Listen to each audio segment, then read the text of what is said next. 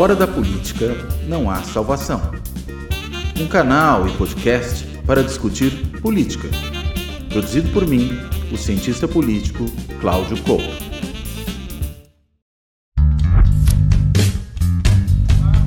Hoje eu nem vou chatear com vocês com uma longa explicação aqui de abertura, já vou passar direto para o Nassif, porque o Nassif aqui no intervalo estava falando que ele tem uma novidade, um furo de reportagem para nos dar. Nassif, Diga aí, bom dia. Oh, acabou... Bom dia, pessoal. Bom dia, Sérgio, bom dia, Conde. Acabou de sair uma nota aqui que a Corregedoria Nacional, Luiz Felipe Salomão, acaba de determinar uma correição extraordinária no Tribunal Regional Federal da Quarta Região. E nos gabinetes, olha, pega a 13ª Vara Federal, que era aquela que do juiz Eduardo Apio, que foi que é, que é da Lava Jato, e nos gabinetes de integrantes da oitava turma do Tribunal Regional Federal. Os trabalhos que se iniciam já nessa quarta-feira deverão ser concluídos sexta-feira. A medida se deu, entre outros motivos, pela existência de diversas reclamações disciplinares apresentadas ao Conselho Nacional de Justiça ao longo dos últimos dias, apontando necessidade de fiscalização e apuração de fatos relacionados à conduta de magistrados e desembargadores vinculados à vara judicial. Finalmente, rapaz, finalmente. O que ocorreu no TRF4 foi uma rebelião, não tem outro. É, ontem, gente, nós publicamos hoje, já tínhamos dado tempos atrás, uma, uma decisão deles, quando foi apresentada uma ilegalidade do Sérgio Moro. É, tem até na entrevista do, do, do Pedro Serrano, que nós fizemos, ele que nos encaminhou, onde eles dizem que é uma situação excepcional. E numa situação excepcional, o Sérgio Moro está desobrigado de cumprir os procedimentos legais. É, ele foi a decisão mesmo, lá quando, quando o Moro vazou o grampo, né? Isso. E daí o, o, Pedro, o Pedro Serrano, que é um estudioso, que é um estudioso da, da, eh, da dessa questão dos estados de exceção, ele falou: isso aí é, é, é algo inédito em termos mundiais. Porque mesmo o nazismo, quando veio, veio, veio através de mudanças institucionais, é, decisões da presidência da República, do Congresso. Isso aí não, é o, a vara, uma vara. Um tribunal regional que define que o juiz pode atuar em todo o país à margem da lei.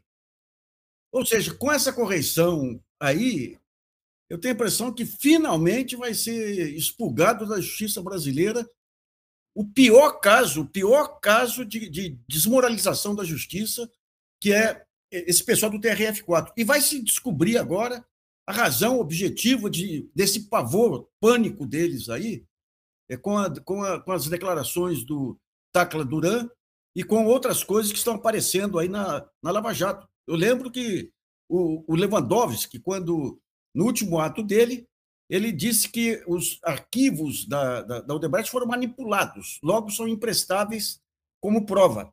Mas se foram manipulados, eles foram alvos de um crime, crime de manipulação.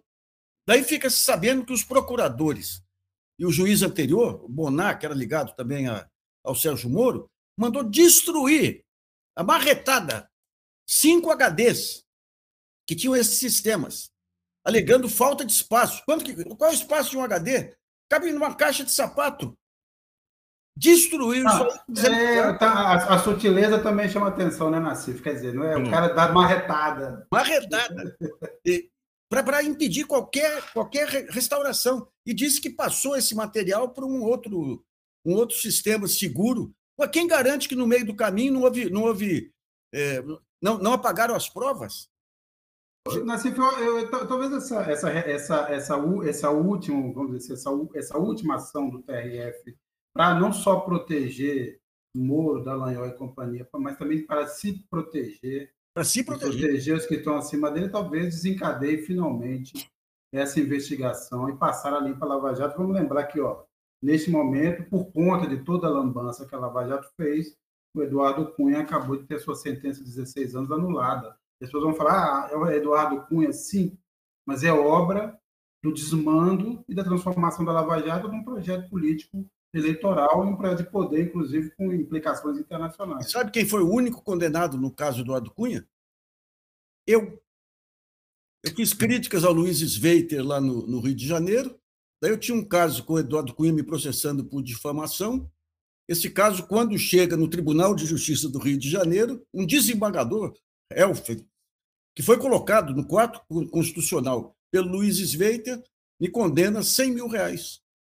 Ele está atrás, querendo bloquear aqui minha, minha, minha, pensão e tudo aí. E esse mesmo, esse mesmo desembargador, quando o Ricardo Teixeira entrou contra o Juca Kfouri, ele deu ganho de causa para o Juca Kfouri, dizendo que a CBF estava cheia, envolvida em um conjunto grande de suspeitas, logo o Juca nada mais fez do que refletir aquele clima. E no meu caso, o Eduardo Cunha estava preso, condenado. Então você vê como que a justiça foi desmontada e desmoralizada por, por infiltrações políticas, no caso do Rio de Janeiro, Luiz Sveiter também, e, e, e tem mais coisas. É, aliás, você perdeu por causa do Sveiter. A gente também tem um longo histórico de reportagens que esbarram no Sveiter e sempre a gente não se, dá mal, não se deu mal do ponto de vista judicial, mas a gente, a gente já teve é, ordem para retirar reportagem, tudo mais, coisas que passam pelo Luiz Sveiter, que é outra figura que um dia precisa ser também é, de uma forma mais profunda. Agora, é, essa é uma informação importante, parece, assim, há, há uma, uma impressão assim, é, que é, em alguma instância o juiz Acro vai conseguir voltar para a 13ª vara, ou seja, refazer essa decisão que, que, o, que, a, a, o TRF4 tomou, até porque ela foi talvez exagerada em relação ao episódio que aconteceu, talvez não, certamente exagerada, mas é, é, essa informação do Nacife, Cláudio Couto, é muito relevante nesse momento, né? Quer dizer, é, e daí, vamos pensar, tem também depois, talvez, passar pelo STJ também, em algum momento, a gente descobre mais pedaços do, do, da República de Curitiba que tinha nessas duas embaixadas, mas a principal embaixada da República de Curitiba era o TRF4 no, no Rio Grande do Sul. É, cá para nós. Você tem na, quando você chegava no, no, no, STJ, você tinha aquele. É, como é que chama? Acho que era uma Benjamin, que era, que era é, paranaense também. Depois chegava no STF, tinha o Luiz Edson Fachin, paranaense. Eu estou acabando de soltar uma, uma matéria aqui. Quando você pega o, o Fachin, implacável. Era um garantista até chegar lá, ficou implacável. O único ato dele é, garantista foi quando ele solta aquele deputado Loures, o Loures foi aquele deputado flagrado aí com 500 mil reais saindo de uma reunião num restaurante. Não, correndo com a malinha. Com a malinha. Não, e o interessante é que o Estadão e outros aí é, é, pegaram a, a, gravação da conversa do cara da JBS com o Temer e falaram: não, isso aqui não indica nada. Não indica nada. O, o, o Temer indica o Loures para a reunião, o Loures sai com 500 mil reais e o Estadão diz que não indica nada. E na época que que ele soltou o Loures, mandou ficar com prisão domiciliar, eu até notei aqui, fiz até um artigo lá falando, aí, há rumores aí de que o escritório dele está trabalhando com a, com a FIEP, Federação das Indústrias do Estado do Paraná. Aliás, eu tinha encontrado num restaurante aqui, naquele período, o pai, o pai do Loures, foi um grande presidente da Federação das Indústrias do Paraná lá. E, e daí, hoje eu estava levantando os dados, é, é, a FIEP lançou um programa de compliance. E o escritório Faquin, que era um escritório ligado a pequenas causas aí sociais e tudo, hoje é um baita escritório, Faquin, advogados, tocado pela filha dele, trabalhando com compliance, com direito empresarial. Com... Então é o seguinte, foi uma esbórnia. Todo mundo naquele angu, cobrindo de lençol, aí embaixo do lençol aquela esbórnia, e fora as senhoras lá, eu acredito na Lava Jato, e preparando aquele discurso de ódio que resultou no bolsonarismo. Né? Então, eu, olha, eu acho que hoje foi o ato mais importante nesse desmonte da maior esparrela que contaminou esse país aí com essa decisão do CNJ aí. Aqui a Maria Rita, que passou por aqui, ou talvez vocês nos assistindo, ela diz: esqueça o meu presidente Bolsonaro cuida da vida de vocês. Você nem falou dele hoje? É, pois é. Nem começamos aí. Vai, vai chegar. Oh. Acho, que é por, acho que é por coisa do título, né? Então deve ser uma Maria Rita. Ah, bom. Rita, e o Código de Ciências Políticas, a gente cuida da vida dos outros, não da nossa, né? trabalho. Muito Mas, bem. É, Couto, é, analise, aproveite, analise e. Vamos aproveitar o gancho da Maria você, Rita ou não? Se você não assiste, não, pode aproveitar, mas se quiser também comentar a passagem do Deltan da Lanhol pelo Roda Viva, entre outras, Claro. Um dia a gente estava Olha... conversando aqui e depois eu descobri que era um meme, mas o meme se realizou. Porque ontem o Dallagnol disse que a Bíblia determina que as mulheres são submissas aos homens. Então, não é um, uma questão de opinião, nem dele, nem dos outros. Está na Bíblia, então, portanto, se trata de uma verdade absoluta. Mas diga lá. É. Não, o Dallagnol, inclusive, tem primado né, por esse tipo de posição fundamentalista. Né? Eu vi outro dia uns trechos, né, uma parte da, de uma live que ele fez logo depois da, da, sua, da perda do seu mandato, com aquele Nicolas Ferreira, né, o deputado de Minas Gerais, lá, aquele garoto que, enfim, foi muito bem votado e tudo mais. Uh, e era impressionante, porque parecia que a gente estava num culto e não numa live de política.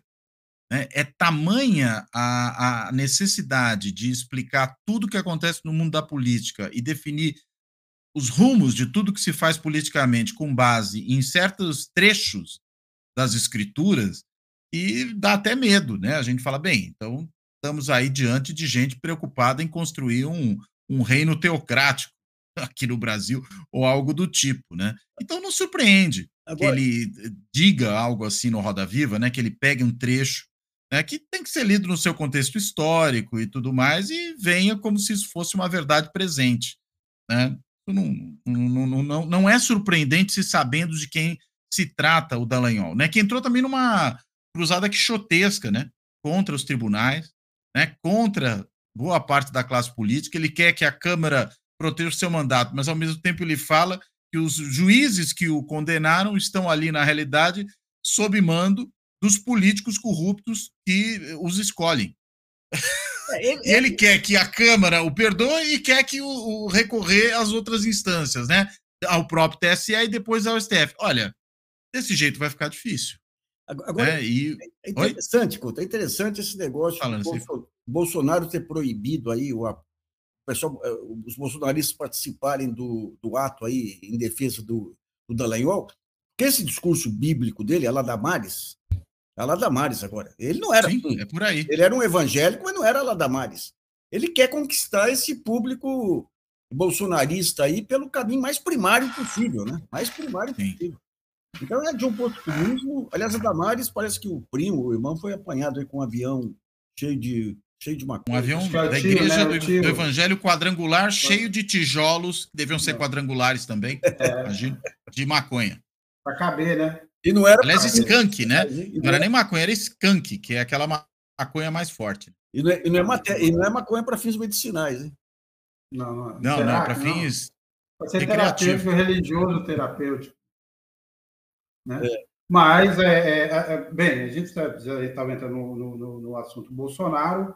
É, hoje tomaram posse também os dois novos juízes do TSE, Floriano de Azevedo Marques e o André Ramos Tavares, lembrando que os dois foram assim apoiados, é, o Floriano principalmente, pelo Alexandre de Moraes, acaba sendo uma composição que fica ainda, vamos dizer assim, ainda mais desfavorável para o Bolsonaro, mas a gente teve esse episódio que veio a, a público ontem, pelo UOL, de que o Bolsonaro, é, na CIF, na verdade, foi uma apuração bem feita, uma matéria importante, mas que confirmou que, olha, me parecia óbvio, né, que mas foi mais uma forma do Bolsonaro é, é, destroçar a administração pública, usar a máquina a ponto de, de, de desorganizá-la é, no nível sem precedentes para tentar ganhar a eleição. Esse caso da Caixa Econômica. E nós estamos aqui pensando em todos os, né, os liberais, que têm horror ao intervencionismo do PT, é, todos esses economistas, todos os tucanos de São Paulo que, no fim, acabaram votando no Bolsonaro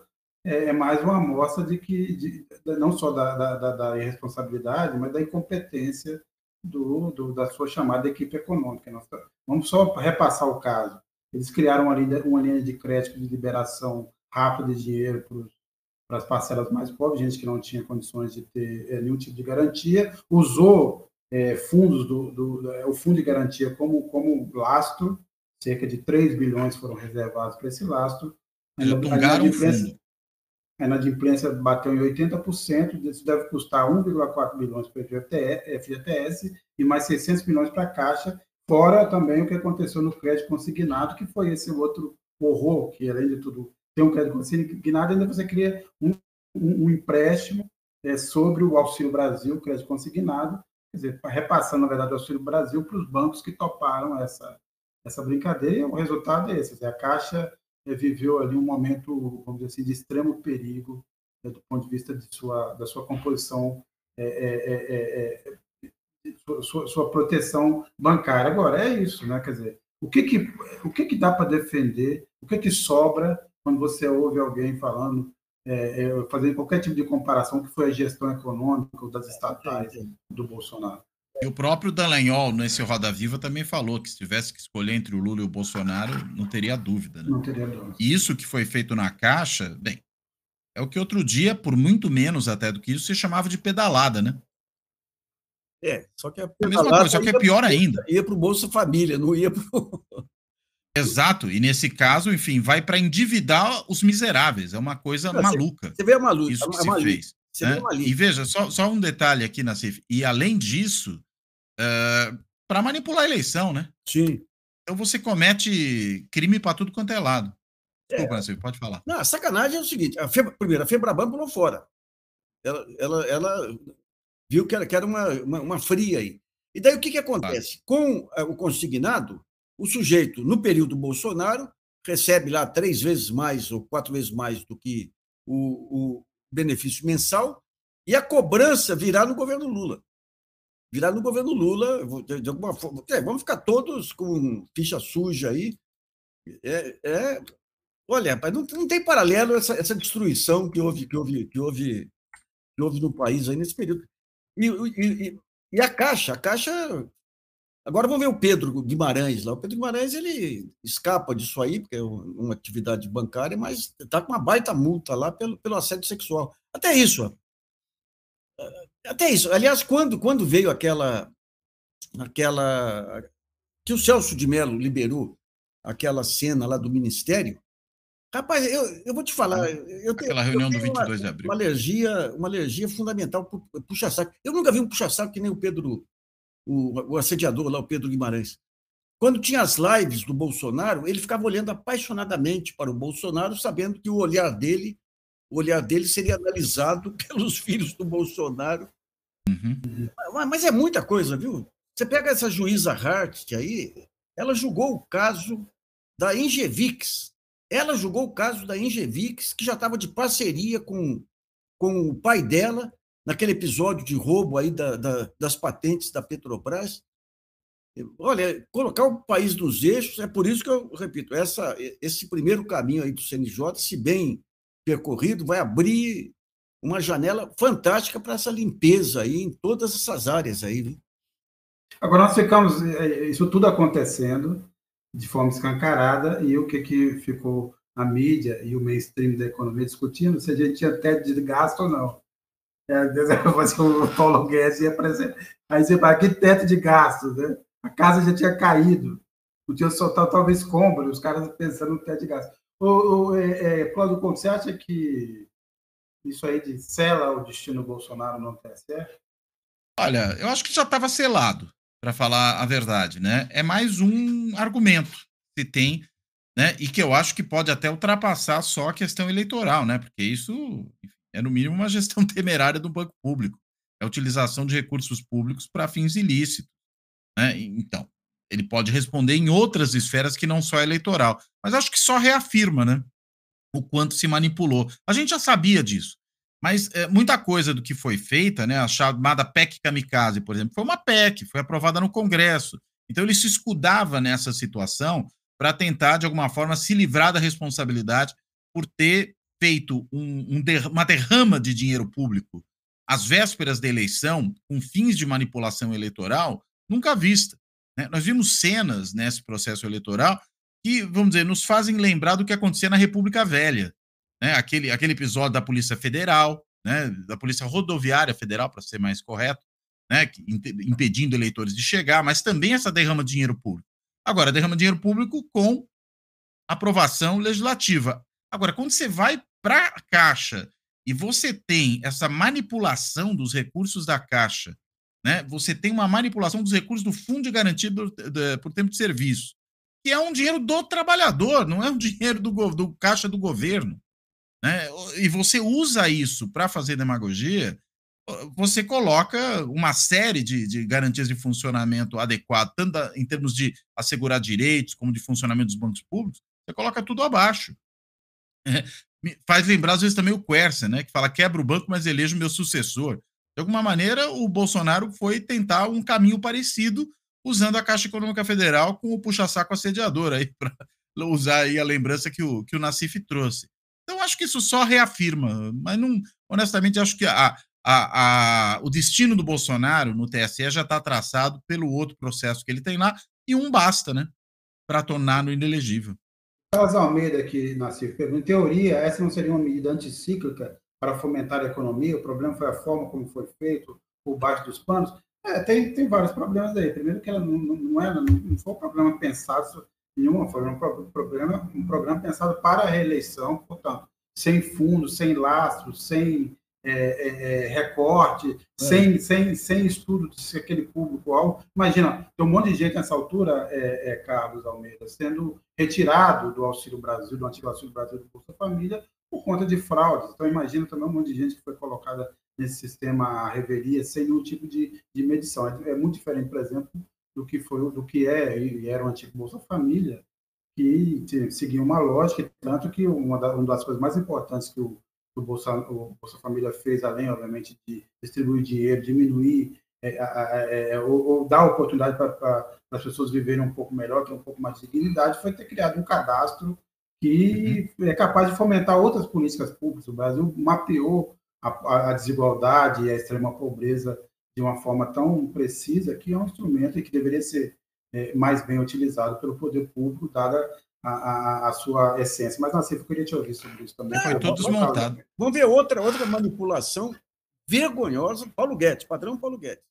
Ele dá um tombo em todos os precatórios. Você tinha precatório de alimentação, precatório de gente que estava há 15, 10 anos esperando pagamento. O que é o precatório? É quando a justiça decide e o governo tem que pagar. Ele pegou, deu um calote no precatório e, ao mesmo tempo, soltou uma medida permitindo pagamento de concessões e tudo com precatório. O que, que aconteceu? Os BTGs da vida e outros vão ao mercado e compram precatórios de pessoas desesperadas aí com 40%, 50%, 60% de deságio. E com isso eles vão pagar as concessões. Gente, foi muita maldade, aí muita irregularidade, mas muita sacanagem que, foi, que ocorreu nesse período. Não foi pouca, pouca coisa, não. O que o Paulo Guedes fez aí com a, as jogadas, é, essa dos precatórios, agora estão segurando, estão segurando, de repente vem algum legalista e fala, não, mas o governo não pode, isso aí, isso aí vai criar insegurança jurídica. Um golpe, que nem o golpe da, da, da Eletrobras. Uhum. O golpe da Eletrobras, que um presidente ligado ao grupo 3G e o, os acionistas controlados pela 3G fazem um acordo. Por esse acordo, o governo, que tem 45% de ações ordinárias, passa a ter direito a votar só por 10% das ações ordinárias. O que é o valor da ação ordinária? É o direito a voto. Então, eles expropriaram o governo. Outro dia a gente fez um cálculo, dava 200 milhões de diferença. Por, por 37 milhões, que foi o aumento de capital que fizeram, tiraram, expropriaram o governo, além de tirar o poder decisório do governo, expropriaram em duzentos e tantos milhões de, de reais. E esse dinheiro que entra, que a imprensa inteira comprou, não, é precisa capitalizar a Petrobras, eles usaram para recompra de ações. Olha, esses anos aí foram. E bem, Ô, Nassir, sem, sem contar, ainda além na Petrobras, sem, na Eletrobras, sem contar que, obviamente, já houve uma definição de aumento de é, pagamento de dividendos e os diretores e o conselho de administração também tiveram assim, uma melhora substancial de salários. Isso. Esse é o resultado até agora. E agora você pega a Eletrobras, agora descobriram aí dois contratos vultosos com dois políticos aí que ajudaram na, na, na privatização. O Fernando Bezerra de Mello, que é, o Fernando Bezerra, que é um, é um sim, horror, sim. Tem, tem, história aí, eu tenho artigo sobre ele em 94. E, o, e aquele outro da Bahia, o Aleluia, Zé Carlos Aleluia contratos com parentes deles, filhos e tudo, 600 mil reais, 800 mil reais. Um processo deslavado de corrupção. E a mídia? Cadê a mídia? Não, a mídia é.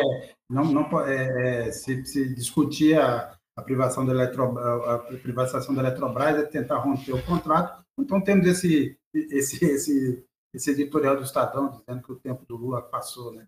É. editorial do Estadão.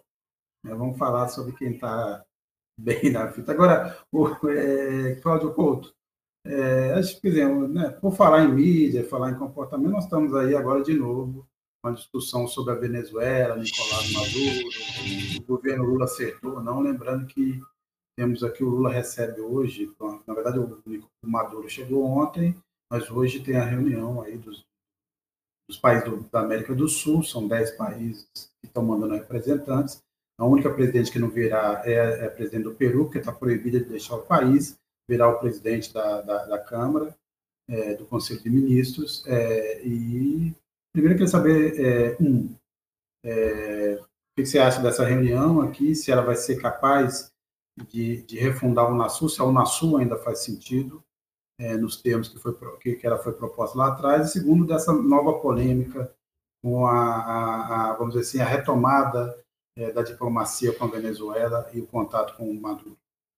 Olha, acho que tem pelo menos três pedaços aí que precisam ser distinguidos. Né? O primeiro é essa tentativa que faz o governo brasileiro de produzir um diálogo né, no, no, no, subcontinente, ou seja, chamar todos os países aí da América do Sul para conversar e, consequentemente, para tentar criar algum tipo de relação mais aprofundada. A gente já tem no Cone Sul o Mercosul funcionando, né, e ele está estável aí há muito tempo. É bom lembrar que o Mercosul começa lá no governo Sarney, né, ou seja, é alguma coisa que, com todas as suas limitações e eventuais falhas que possa ter, ele realmente se afirmou. E acho que ele se afirmou porque ele se tornou realmente, ao longo de vários governos, um projeto de estados. Né? Ou seja, independentemente do governo que passa, ele vem efetivamente operando. Né? Pode sofrer pequenas, eh, digamos, restrições em momentos conjunturais desse ou daquele país, mas ele vem funcionando a contento desde então. Eu acho que a gente tem que pensar em formas de integração que tomem o modelo do Mercosul como, em alguma medida, referência, ou seja, não pode estar alinhado de forma muito clara a uma pauta específica, né? e aí não adianta, como no caso da Unasul, né, ser uh, a União liderada por governos de esquerda, aí quando você tem alternância e vem governos de direita, ela é dissolvida. Ou o contrário, você cria a ProSul, que é de governos de direita, aí vem governos de esquerda e descontinuam. A gente tem que pensar numa coisa que sobreviva a diferentes governos, né? porque eles vão efetivamente, ao longo do tempo, se alternar isso é normal nas democracias e vai acontecer aqui. Então, acho que é muito, muito salutar essa tentativa, mas tem que se pensar em qual é a forma de fazer isso. Né? E qual é a forma de fazer isso de uma maneira mais perene, de uma maneira efetivamente produtiva para os países da América Latina, que integre mais as economias, que permita mais a circulação de pessoas, que aprofunde as trocas no âmbito cultural, tecnológico, científico, enfim. Tudo isso tem que acontecer, mas tem que realmente ser pensado como um projeto que perpassa diferentes governos, né? Que não vai ficar ali preso a um tipo de agenda específica. Acho que essa é uma primeira, essa é uma primeira questão. A segunda, especificamente no caso da Venezuela, é, faz todo sentido retomar as relações com a Venezuela. É um absurdo aquilo que foi feito no governo Bolsonaro de tirar o embaixador do Brasil na Venezuela, um país com o qual nós temos fronteira. E mesmo que não tivéssemos, é, é importante para um país como o Brasil manter relações com todos os países do mundo, independentemente dos seus regimes, independentemente da orientação ideológica dos seus governos. Né? A gente tem relações com a Arábia Saudita, tem relações com a China, tem relações com os Estados Unidos, tem relações com os países da União Europeia, tem relações com os países do Oriente Médio, ou seja, né, isso independe de das nossas preferências ou daquilo que o governo brasileiro tem como que ele defende como a forma mais adequada de funcionamento interno de um Estado, ou seja, de um regime democrático ou não. Agora, é, esse é um passo, e nesse sentido acho que está completamente correto. Era preciso realmente reintegrar a Venezuela à, à comunidade regional e mais, né? Restabelecer as relações do Brasil com a Venezuela. Agora, acho que o Lula exagerou, ele perdeu a mão. Ele começou, na verdade, a chancelar o regime venezuelano. E não havia nenhuma necessidade de falar disso. Né? Não, simplesmente não se trata. Né? A gente, quando, quando ele vai à Arábia Saudita, não chancela o regime saudita. Quando vai à China, não chancela o regime chinês. Quando vai é, a um outro país que é um país ditatorial, como é a Venezuela, a Venezuela é uma ditadura. Não vamos né, camuflar as coisas. É uma ditadura, não há outro nome para o que se produziu ali com o chavismo e na continuidade com o Maduro. Não tinha nenhuma necessidade de chancelar, e menos ainda de chancelar o Maduro nem o regime. Agora, não tem que se meter na, nas questões internas da Venezuela para estabelecer relações com ela. Então, me parece que o Lula aí perdeu uma belíssima oportunidade de ficar quieto, né? Vem falando bobagem desde o começo do governo, toda hora dá um tiro no pé em relação a declarações infelizes que vem dando. E nesse caso, criou, primeiro levantou a bola da oposição bolsonarista, que agora vai falar aí, ó, o PT é igual a Venezuela, né? O Lula quer implantar o regime venezuelano aqui, né? Tá elogiando ditadura, como se o Bolsonaro, né, não elogiasse ditadura, mas enfim. Inclusive foi lá se apaixonou pelo príncipe saudita. E não ganhasse presente também, né? E não ganhasse presente de ditadura. Mas, veja, não é porque o Bolsonaro fez bobagem que o Lula tem que fazer também. Né? E não há razões, né? Há um fetiche da esquerda latino-americana com as suas ditaduras de estimação, né? Com a Venezuela, com Cuba, com a Nicarágua, e que fica passando pano para as atrocidades que esses regimes cometem. É um fetiche. A gente tem que superar o fetiche. Não dá para defender um regime internamente e achar um regime lá que viola tudo que a gente defende internamente, que ele é válido. É um contrassenso. Né? Eleger o Lula para impedir o Bolsonaro é justamente para evitar que algo análogo ao que ocorre na Venezuela, pela direita, fosse implantado aqui. E aí vem o Lula e chancela e fala que ele precisa produzir uma narrativa. Que raio de narrativa? Há fatos, há presos políticos, há refugiados venezuelanos. Né? Você tem uma militarização do Estado venezuelano e do governo que faz a militarização do Bolsonaro parecer café pequeno, e aí vem e chancela. Ou seja, passou do ponto, criou um flanco completamente desnecessário. E a interferência na justiça e no, no sistema eleitoral. Né? Sim, na justiça, no sistema eleitoral, né? Mudou a, normas, por exemplo, lá atrás ainda era o Chaves, é, para tirar poder dos governos subnacionais quando a oposição ganhou eleição em governos subnacionais. Ou seja, violou a própria lógica da distribuição intergovernamental de poder. Para quê? Para ganha, mas não leva, né? A oposição ganha a eleição num estado, mas não leva.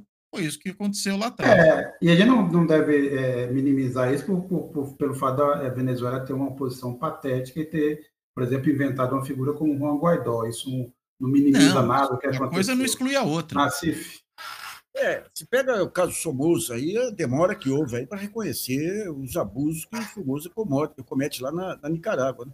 Agora, em relação. Somoza não, você está. É, não, é... O, o, Ortega. Ortega. Ortega, Ortega. Somoza era antes. Aliás, aliás eu, só, só, só uma, um, um parênteses aqui, eu já, já eu queria lembrar que o, o, o Eric Nepomuceno, que é jornalista, tradutor, que viveu, esteve cobriu essa coisa na Nicarágua, ele, uns anos atrás, escreveu um artigo na carta já expondo que tinha virado a Nicarágua. Não tem, não tem mais nenhuma relação com os ideais do, da, da Revolução Sandinista. É.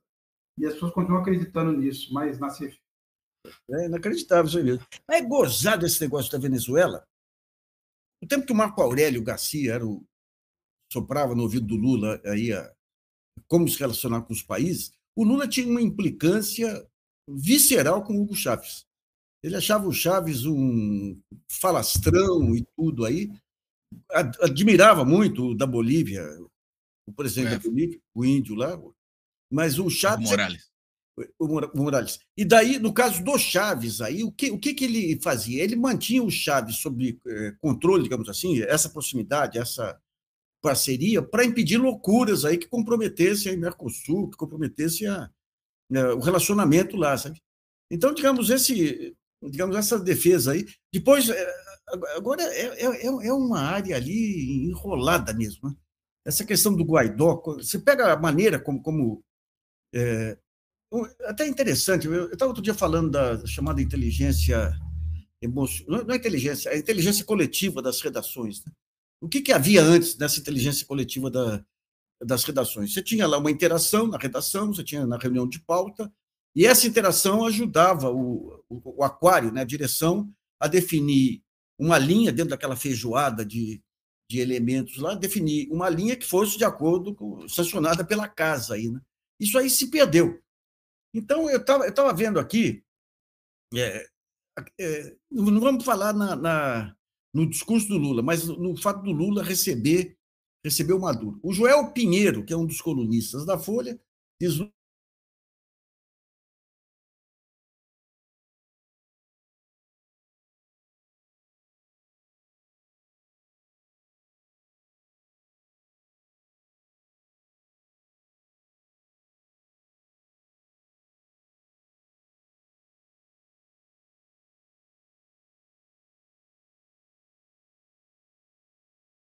no Brasil com muito sucesso, que é o de consórcio. Você pega consórcio de municípios, não é o prefeito tal que é o, o dono da cidade, não é o partido tal, é de municípios. Então muda o prefeito, o consórcio, a prefeitura continua com aquele local no, no, no consórcio, entra um novo prefeito e você mantém os acordos comuns. Então, no, no caso aí do, de um consórcio, aí, quer dizer, quando, quando você fala em Mercosul, quando você fala Unasul e tudo aí, é um consórcio. É um consórcio. Então, digamos, a bola fora foi efetivamente a, a, a enaltecer a Venezuela e tudo, que, que, é um regime intrinsecamente corrupto, que eles fizeram lá com a Petrobras deles lá. Foi, mas o, mas o, digamos, a lógica de trazer aqui todos os presidentes de países é, americanos, sul-americanos, demandaria uma, uma, uma, análise mais sofisticada, no geral, da mídia. Né? Você pega sim, sim, da Folha, o Estadão foi mais. A manchete da Folha é, pega especificamente essa exploração aí do. que o Lula abriu a guarda, efetivamente, né? essa exploração do chavismo aí. Mas essa questão da geopolítica é algo, é algo enrolado. Né? Quando, quando o Lula faz uma defesa lá, lá fora de um determinado país aí, que autonomia das nações sempre foi um, um fato um ponto do, do, do Itamaraty. Não, está tá defendendo a nação. Mas é que nem o Couto falou, uma coisa é você fazer essa defesa, outra coisa é você defender o regime. Vocês comentaram aí, né?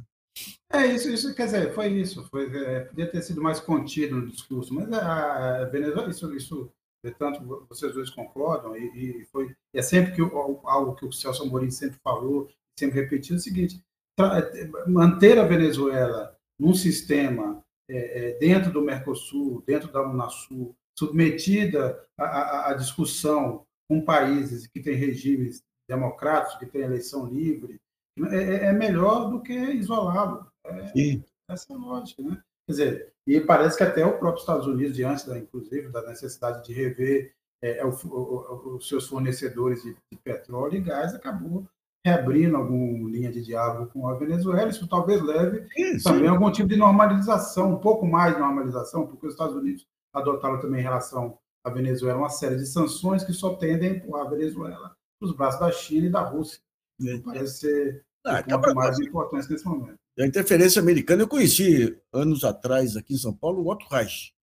O Otto Reich foi aquele diplomata do Departamento de Estado americano que fez aquele angu lá na Venezuela, tentou dar aquele golpe junto com a mídia da, da, da Venezuela, e que levou a, a, radicalização maior aí do, do Chávez. Né?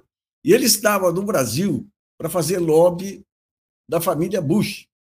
Quando começou aqui a explodiu a questão do etanol, eu tive até um encontro com ele através de um, de um, um amigo aí que tinha muita relação com o Departamento de Estado aí, o André Araújo, grande figura, de um conhecimento. Ele, ele que encaminhou o Dirceu para a Condoleza Rice, lá, apesar do Mário Garneiro tentar pegar o mérito lá.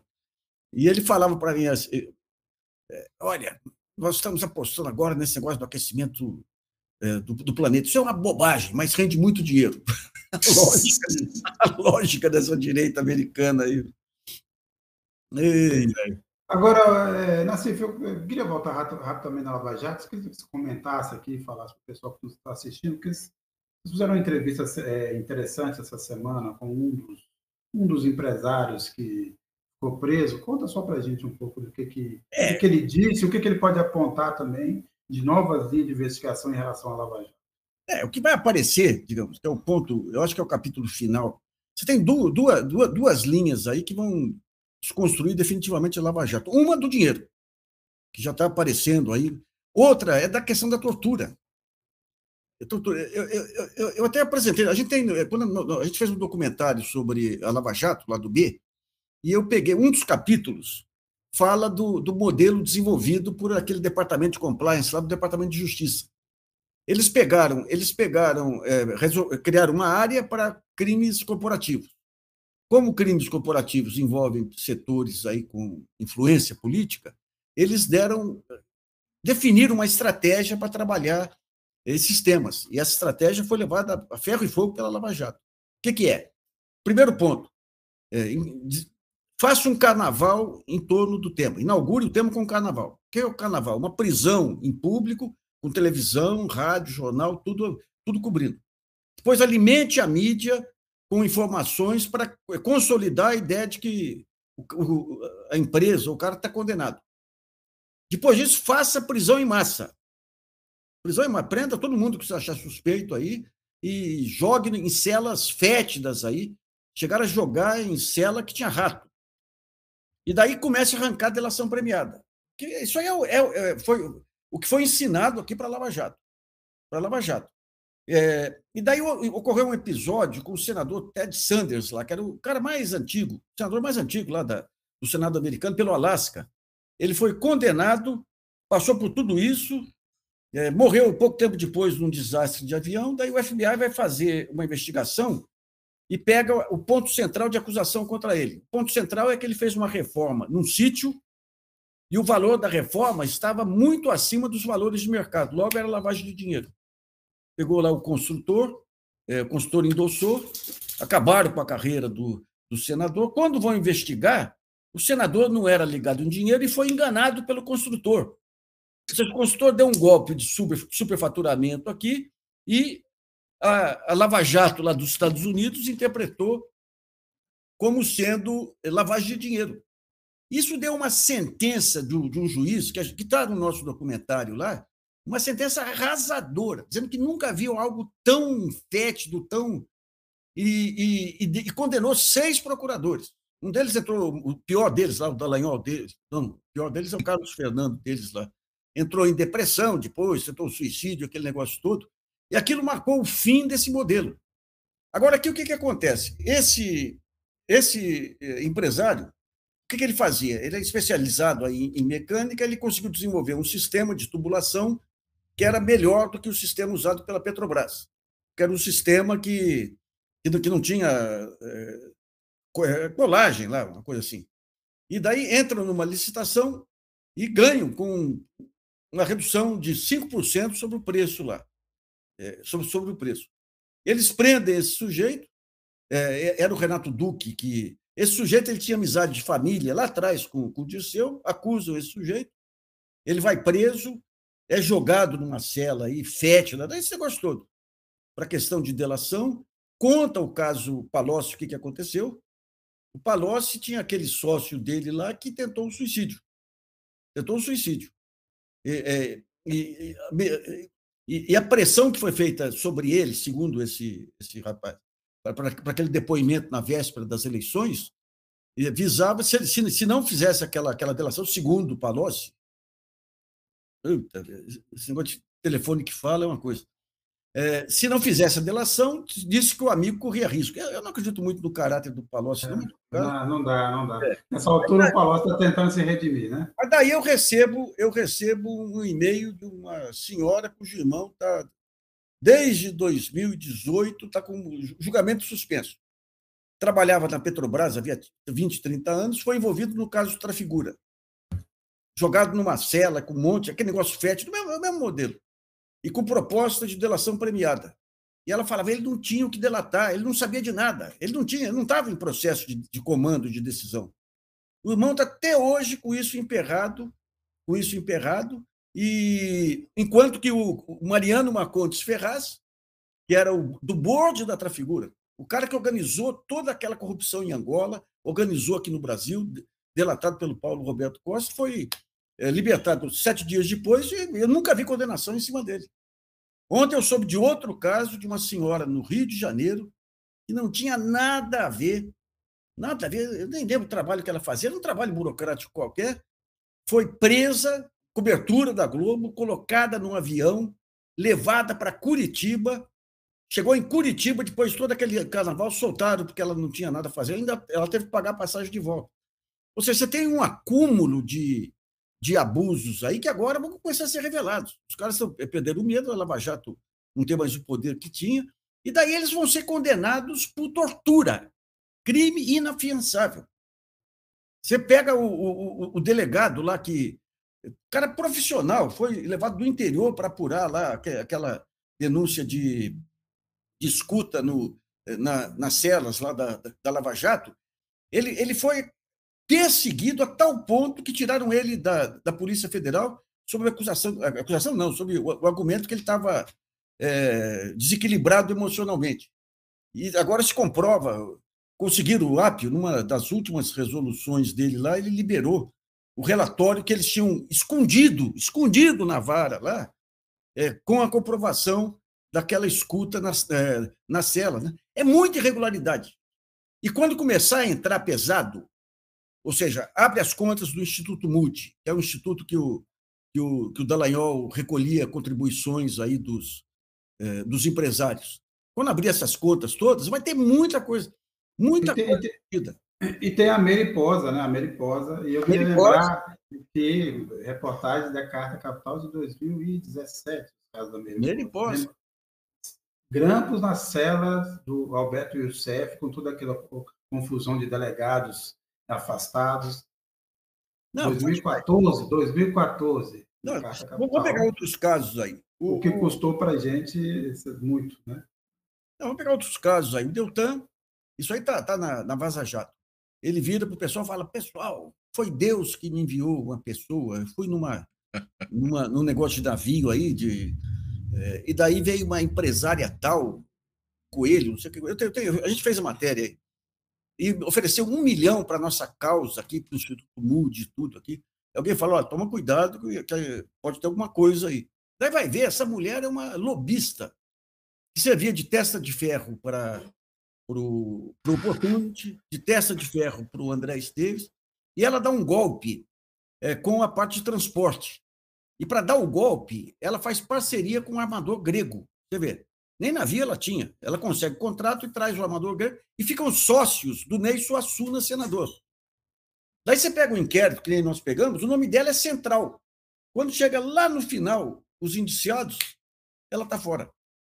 É muita coisa, gente. É muita coisa.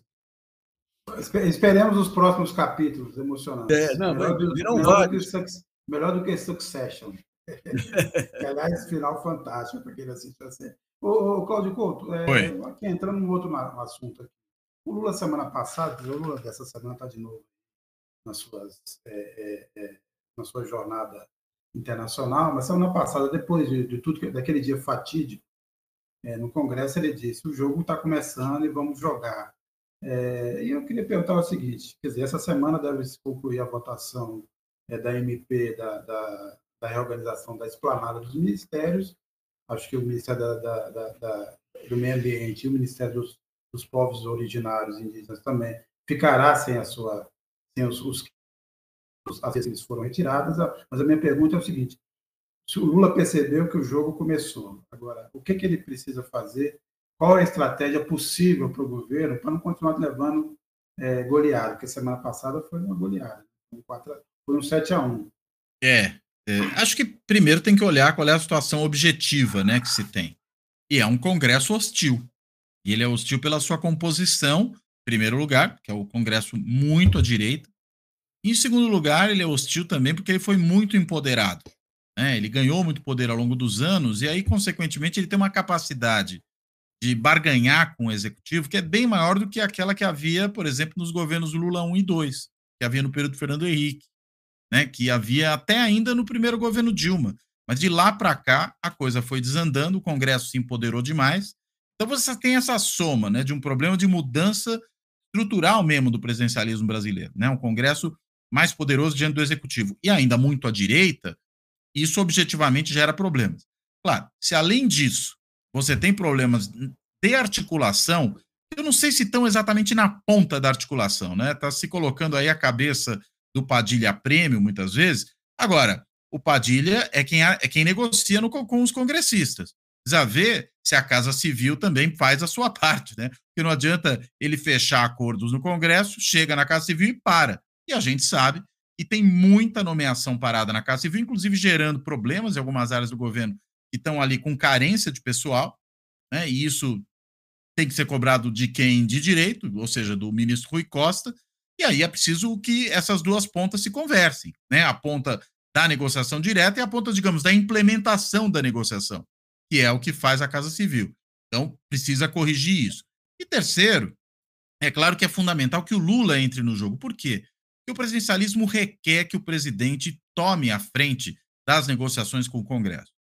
Se não faz isso, seja por abdicação, como foi o caso do Bolsonaro, né, que não quis simplesmente negociar com o Congresso.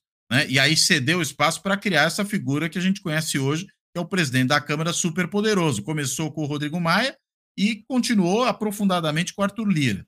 Né? Permitiu a criação do orçamento secreto. Ou até por inapetência, que era o caso da Dilma, né? que, enfim, não tinha é, traquejo para poder lidar com o Congresso, não tinha sequer muita disposição para lidar com o Congresso, para receber congressistas, conversar com ele. O Lula tem outro perfil, ele pode entabular essas conversas, e aí acho que ele entrando no jogo, isso melhora muito. Não porque eu quero talento extraordinário do Lula para negociar, embora ele seja um negociador talentoso, não é nem esse o ponto, embora isso ajude, mas é a disposição de participar desse processo. O presidente tem que entrar, tem que liderar esse processo. Então, acho que resolvendo essas outras duas pontas, né, a questão aí da articulação política, conversar nos seus diferentes setores. E segundo, o presidente entrar, há uma chance de melhorar. Agora, é claro que, enfim, é preciso ver a questão substantiva do que vai ser oferecido. Né? Essa mudança que, por pressão da bancada ruralista, né, por pressão da bancada da bala, dos setores muito à direita do Congresso, vem acontecendo, por exemplo, para desmantelar o Ministério do Meio Ambiente, o Ministério dos Povos Originários, isso tem a ver com a composição do Congresso.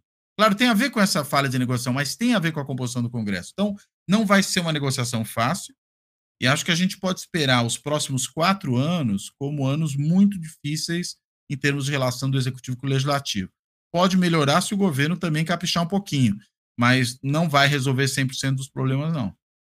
Eu, eu tive uma conversa eh, esse fim de semana com o deputado, eh, ele, disse que recebeu um, um deputado governista que recebeu o seguinte recado de um aliado do MDB. Se você quer muito amigo do Lula, diga ao Lula que a gente não quer ministério, que dá muito trabalho. A gente quer dinheiro, quer emenda, quer liberação de verba. Dizer, também essa história de que fatiar partes do, do, do, do, do governo, dar ministérios, sempre garante uma votação, não garante mais, porque a gente viu nessa votação da semana passada que não garantiu nada, ou muito pouco. É, é isso. É, é isso que tem a ver com esse empoderamento do Congresso. Né? Porque antes você atraía os, os partidos, né?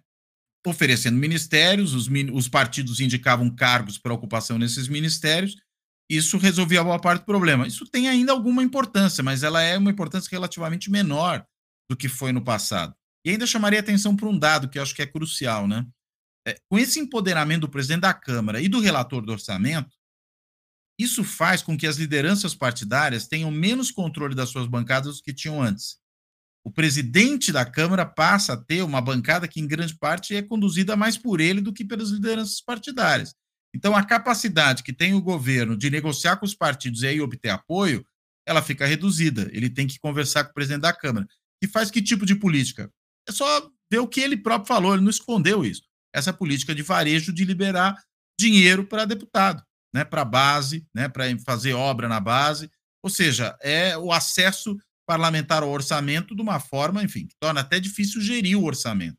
É. Então mudou, mudou, mudou o jogo.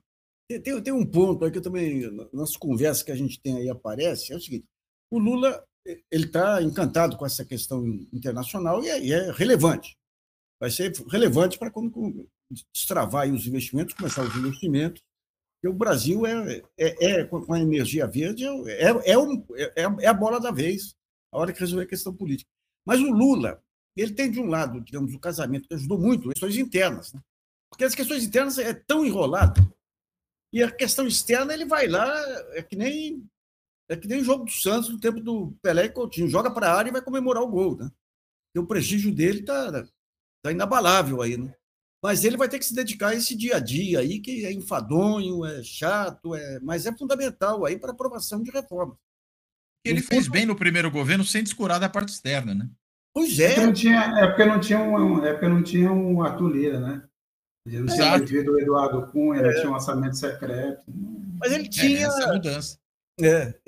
Cá para nós, eu até escrevi outro dia aí um, quando eu entrevistei o Moreira Salles lá para a biografia dele, ele comentava que a volta do Getúlio, é, depois das eleições lá em 50, o Getúlio era outro, ele não tinha mais o, o tirocínio político de antes, nem o pique.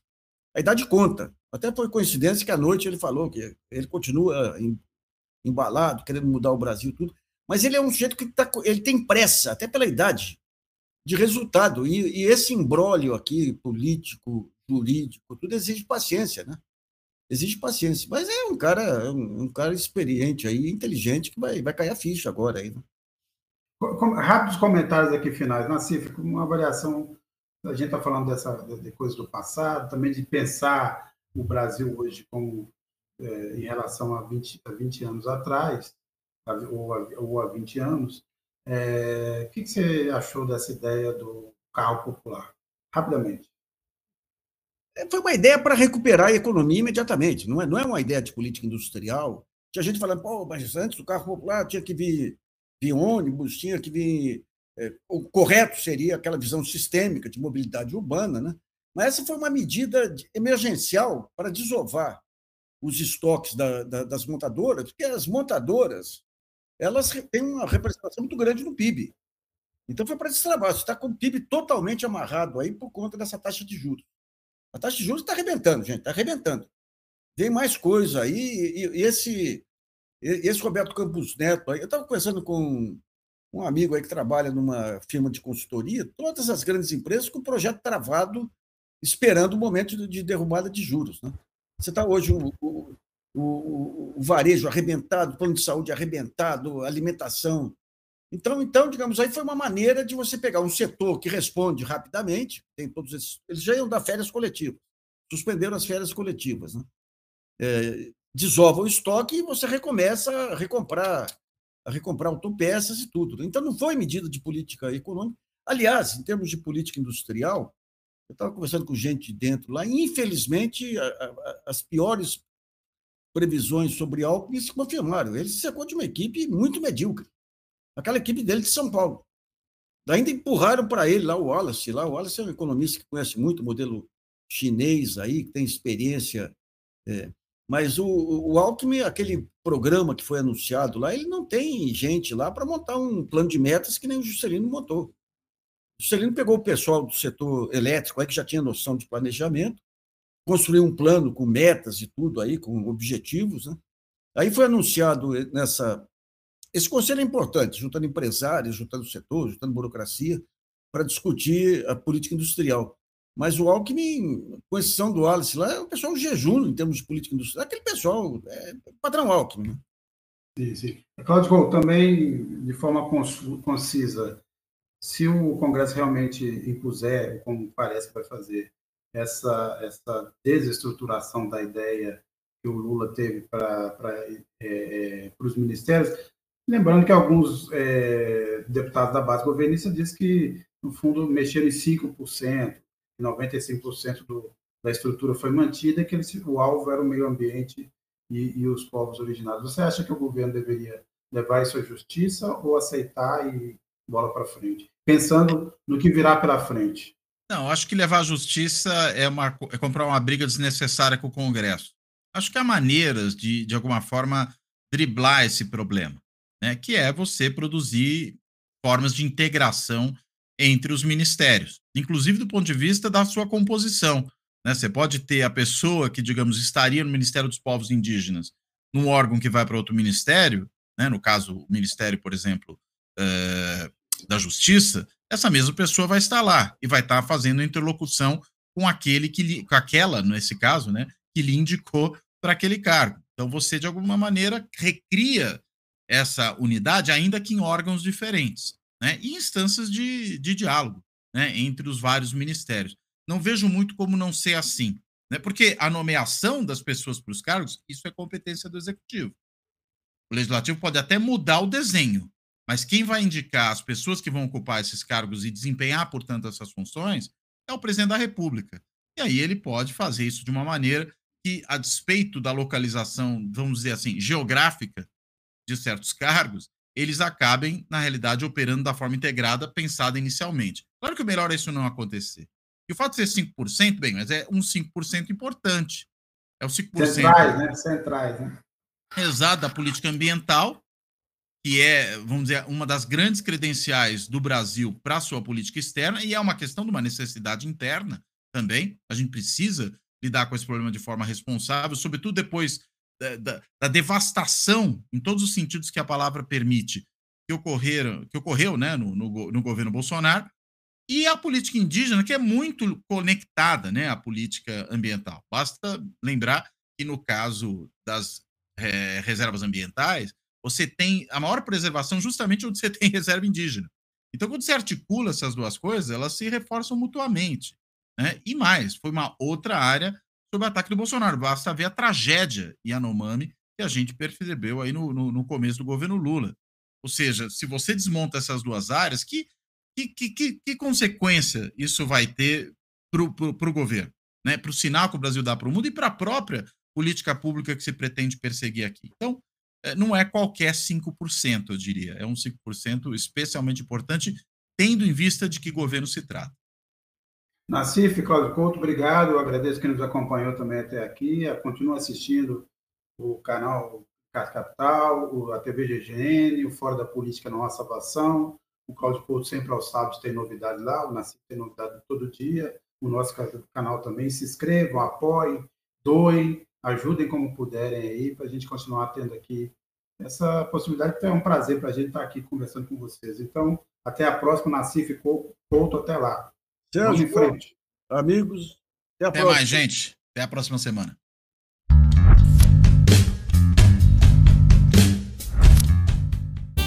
Fora da política não há salvação. Um canal e podcast para discutir política. Produzido por mim, o cientista político Cláudio Couto.